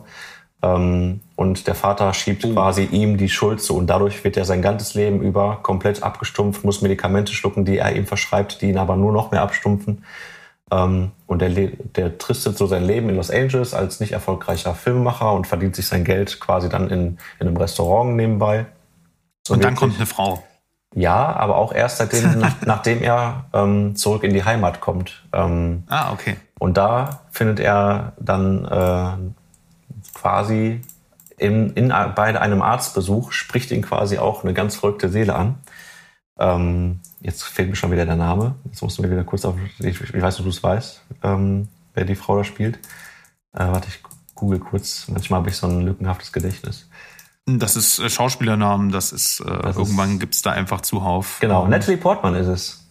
Ach, doch, keine ja, Unbekannte. Natalie Portman, ja. damals auch noch ganz Die aus jung. Star Wars hättest du sagen können. die aus Star Wars, man kennt's. Ja, die eine. ähm, cool. Genau, und äh, die tritt dann in sein Leben, die auch ein komplett verrückter Charakter ist. Und also, also du merkst vielleicht schon, während ich erzähle, die Parallelen zu Catching Glimpse, mhm. ähm, die halt auch durch ihre verrückte Art ihn aus diesem Ganzen so ein bisschen rausholt und wodurch er erstmals wieder so ein bisschen äh, weiß, wie es ist zu leben. Ähm, und dann geht's quasi wirklich so ein bisschen so eine Reise durch seine Vergangenheit, dadurch, dass er wieder in seiner alten Heimat ist, trifft seinen alten, alten Kumpel wieder, ähm, die natürlich alle ein komplett anderes Leben führen, als er irgendwie gewohnt ist. Und auf seiner Reise verarbeitet er quasi wirklich dieses, was er erlebt hat, also warum er jetzt in diesem Zustand ist, dass er seine Mutter da umgebracht haben soll und findet dann letztendlich auch aus dem Ganzen heraus. Und äh, darum geht's eigentlich in dem Film und ist durch so viele Szenen und durch so viele Momente mit den ganzen Schauspielern einfach so sympathisch. Ähm, ey, das ist auch, auch wenn es irgendwie ein sehr abstrakter, alternativer, älterer Film ist, definitiv heutzutage immer noch eine absolute Empfehlung, ja. Ja, ich kann mir, ähm, also ich werde ihn auf jeden Fall mal nachholen. Mhm. Den hast du mir schon mal ans Herz gelegt. Ich glaube auch in der Catching Glimpse Zeit. Die Frage, die ich mir jetzt natürlich stelle, ja. ist denn auch das Ende von Catching Glimpse von Garden State inspiriert? Äh, nein, tatsächlich ist es nicht? Okay, gut. Das ist tatsächlich anders. Aber tatsächlich ist schon mal gut zu wissen. Mhm. Ähm, ja, mal schauen. Also ich, äh, ich bei Zach Braff bin ich so ein bisschen neutral. Ich finde den cool, mhm. ähm, aber ich habe da jetzt noch keine so tiefe Connection. Vielleicht schafft es ja der Film, das zu ändern. Kann sein. Übrigens Und, auch ein großartiger äh, Nach aber übrigens auch ein großartiger Nachfolgefilm ähm, I Wish I Was Here, der auch so ein, ja. der relativ ähnlich vom Charakter gebildet ist, auch von einem Filmemacher, der nicht wirklich erfolgreich ist. Aber das ist auch einfach wieder so ein Film, wo man sich denkt, boah, man muss schon echt, wie, wie kommt man darauf, solche Geschichten zu schreiben, die solche Bilder bieten? Und das finde ich an diesem ja. Mann einfach so großartig. So, man kennt ihn als der lustige Arzt, aber er hat halt richtig, also man, man merkt es ja schon an der Serie, ähm, komme ich schon wieder auf den Seriennamen, Scrubs. Du meinst schon Scrubs, genau, oder? Genau. Man merkt der Scrubs auch an, dass es da auch super emotionale Momente gibt, neben der ganzen Komik. Und genau das findest du halt genau in diesen Filmen von ihm wieder. Ja, es klingt aber auch so, als wenn äh, sein Geheimrezept so ein bisschen ist, da einfach auch ganz viel persönliche Erfahrungen mit reinzustecken, oder? Ich glaube, ja. Ich glaube, das macht vieles aus, ja. Ja, und das ist ja immer, also wenn du so eine Geschichte authentisch erzählst und selbst deine eigenen Erfahrungen reinnehmen kannst, mhm äh, dann ist es ja immer viel, viel wert. Und das fühlt man, glaube ich, dann auch. Ne? Okay, definitiv, ja. Okay, schönes Ding. Garden State, deine Platz 3. Wie Übrigens, geht es? Eine, kurze Sache noch. Lustigerweise ja. äh, hat auch einen kurzen Cameo-Auftritt Jim Parsons in dem Film. Ach, siehst du, ja, an. Da haben wir die uh, Clash of the Sitcoms äh, Superstars. auf jeden Fall, der tritt da nicht in so einem Ritterkostüm auf. Auch eine ganz irre, irre Szene, dass man einfach mal so einen Typen im Ritterkostüm da sitzen sieht ähm, so voll randommäßig. Und Jim Parsons ist tatsächlich ein sehr guter Freund von Zach Braff und da macht es dann Sinn, dass er da mit reinkam. ja, cool. Ja. Nee, also ähm, habe ich jetzt genug äh, Argumente auf dem Zettel, dass ich mir das Ding mal gebe und berichte. Unbedingt, unbedingt. So, wir kommen ganz steil zu Platz Nummer zwei. Ähm, ich habe mich tatsächlich mit Platz zwei und eins relativ schwer getan, ähm, weil eigentlich beide ziemlich gleichwertig so bei mir sind. Aber ich habe jetzt doch mhm. mal auf den zweiten Blade Runner 2049 gesetzt. Ah, Mr. Gosling ist back. Da ist er, genau. Einmal Mr. Gosling und natürlich musste Nolan-Film auch noch irgendwo aufgezählt werden. Ähm, Und äh, ja, dieser Film, ich war im Kino und er hat mich komplett in den Sitz gedrückt.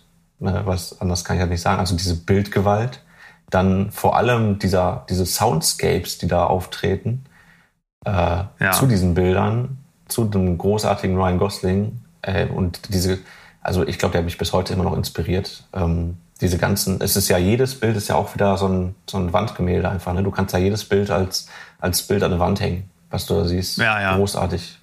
Wahnsinn. Ja, man, das ist, äh, ich, ich Wow, äh, Blade Runner 2049 ist eine.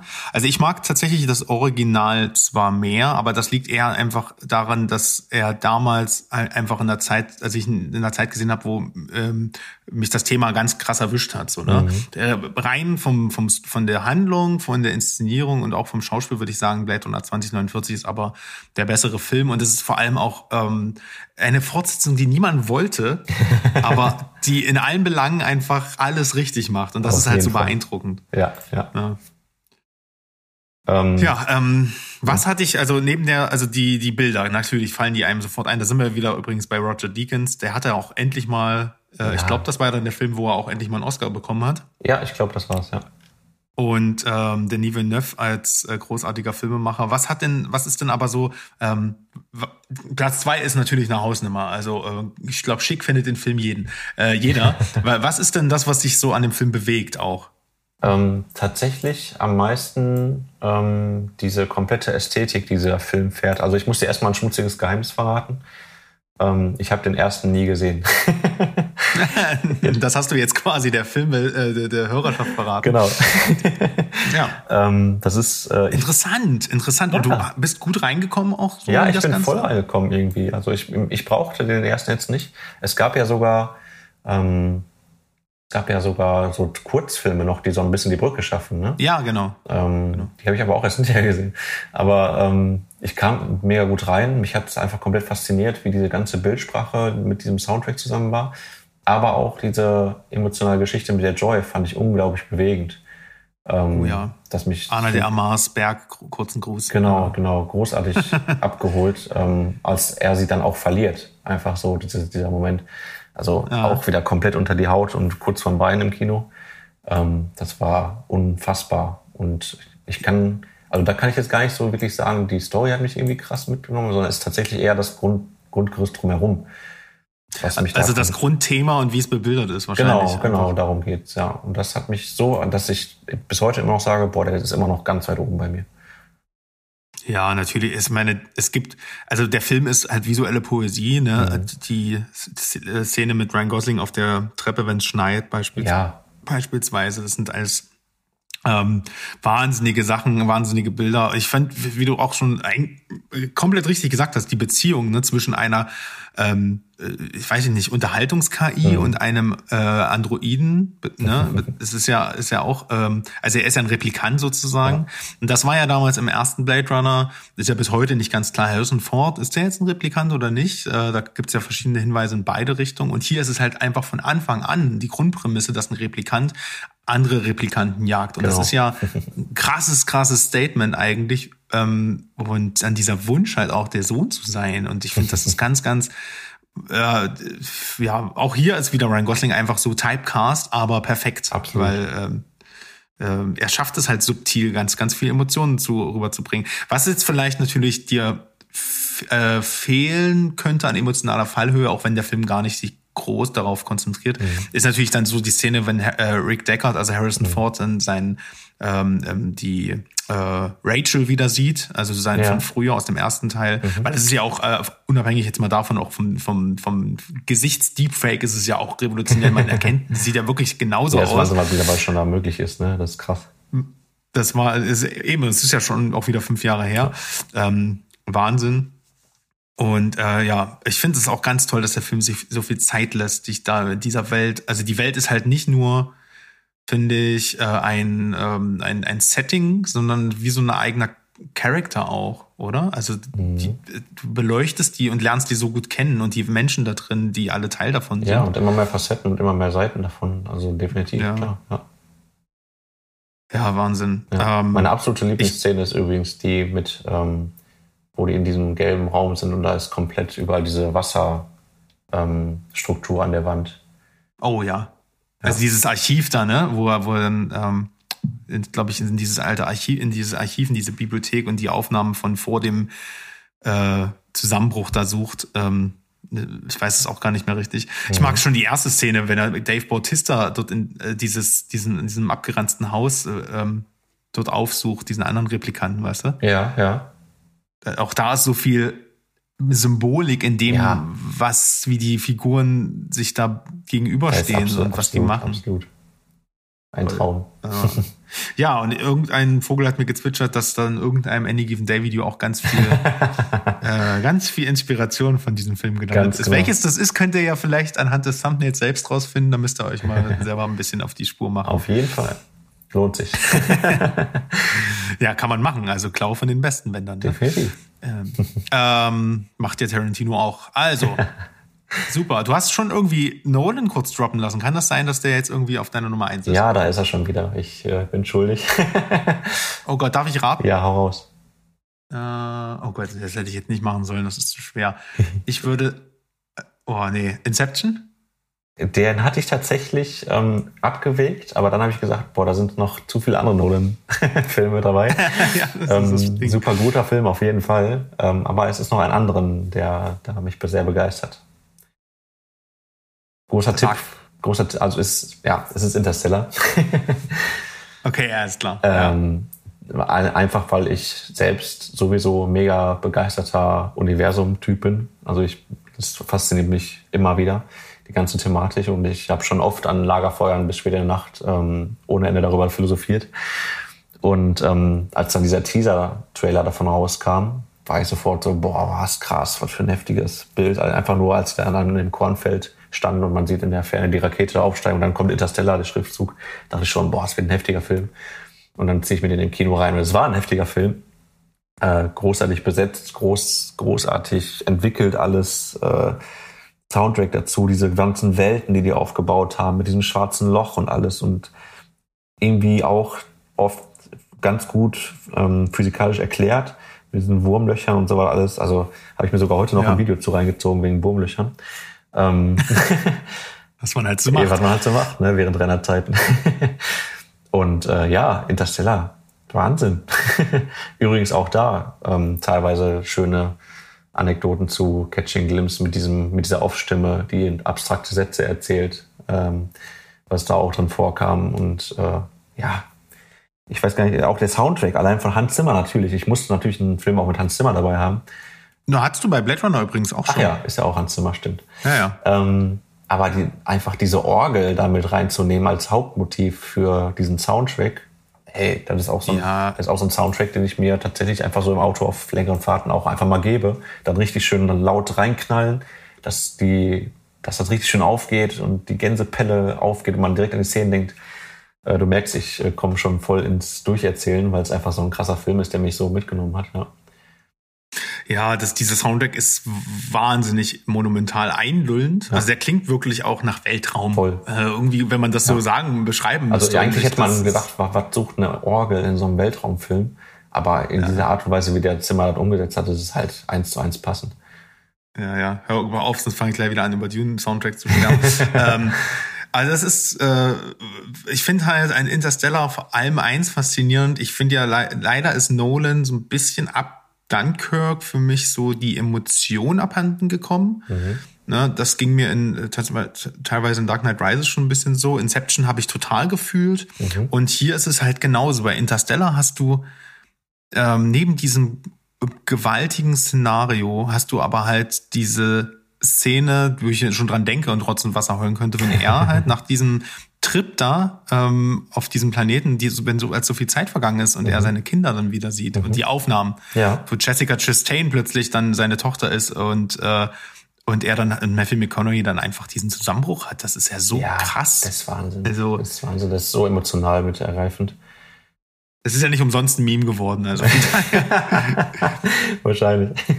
ja, also großartig. Matthew McConaughey, wer hätte ihm das damals also so zugetraut? Ne? Ähm, das ist ja, ja, ähm, ja, ein gewaltiger Film. Und dann hat, hat er eben aber auch noch so viel Twists hinten raus. Ne? Also dann kommt plötzlich mit Damon äh, um die Ecke. Und ja, und der dann auch einfach voll der Antagonist ist und so. Ne? Das ist schon genau. interessant. Man, vor allem kurz vorher hat man ihn in Marsianer gesehen.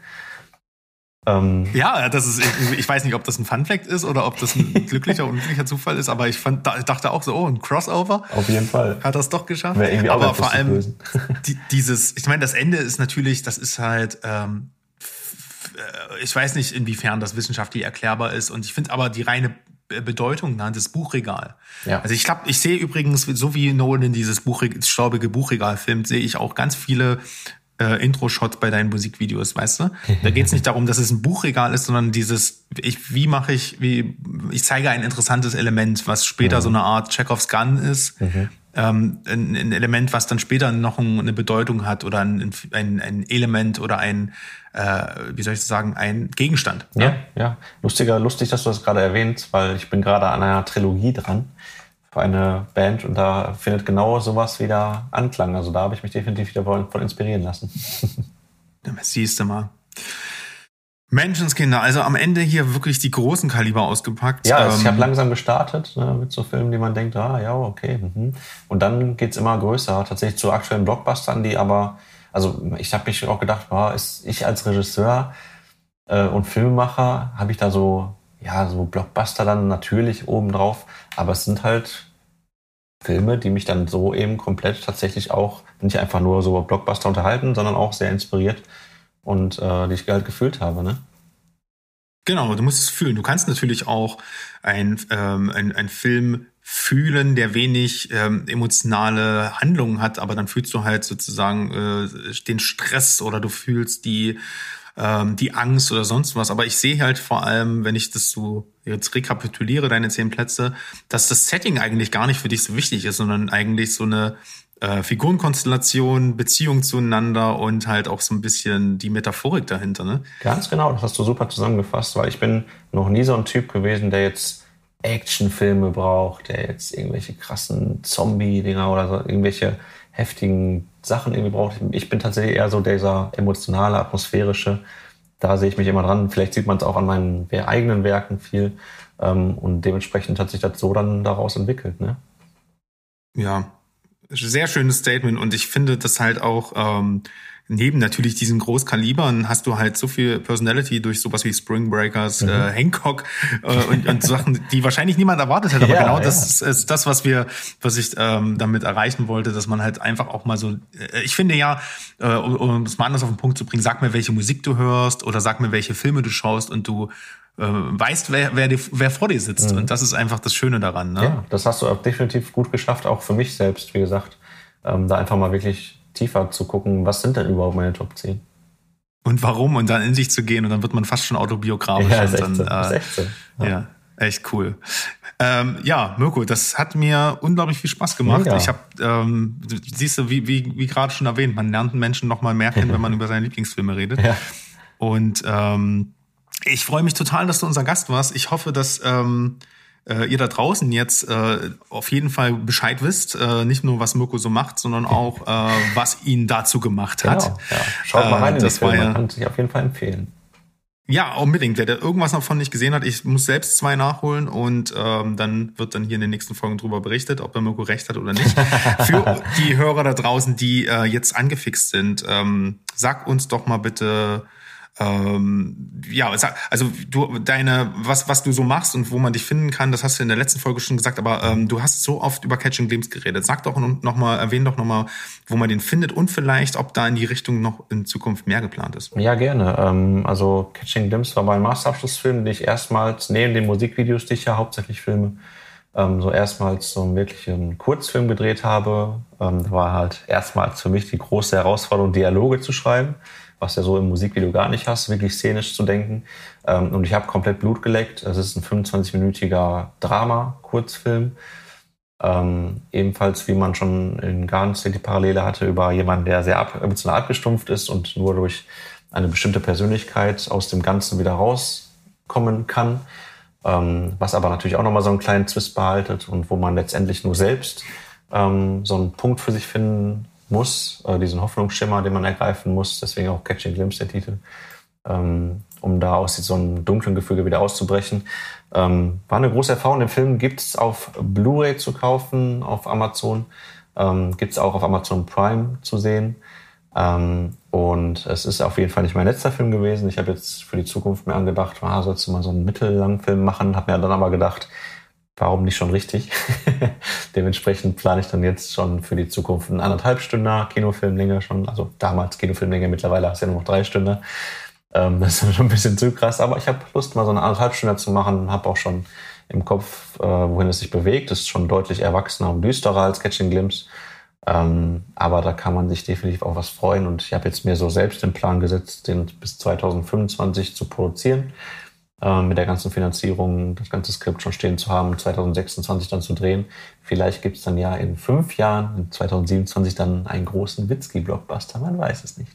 Oh, dann müssen wir alle unsere Top Ten nochmal ändern. Ähm, Wenn es diesen, äh, also ich gehe jetzt einfach mal davon aus, wir machen diesen äh, wunderbaren Podcast dann immer noch, dann bist du natürlich herzlich eingeladen. Es hat ähm, dann hier nochmal zu berichten vom Dreh, von der Vorbereitung, weil so Einblicke, das ist auch, glaube ich, etwas, was Leute immer sehr, sehr interessiert. Glaube ich auch, da kann ich dann bestimmt Und einiges zu erzählen. Ich wollte auch mal gucken, ob ich nebenbei auch die ganze Zeit äh, Vlog-mäßig das so dokumentiere, was ich da alles während der ganzen Vorbereitungszeit erlebe. Wunderbar. Ja, wenn es dann soweit ist, äh, dann werden wir das hier verkünden und dann ähm, auch entsprechend Werbung dafür machen cool, und mich, ja. äh, vielleicht dich einfach ähm, nochmal einladen. Das war mir auf jeden Fall eine große Freude. Ja, und, gerne. Ähm, Beide Folgen haben echt Spaß gemacht. Von daher komme ich gerne wieder.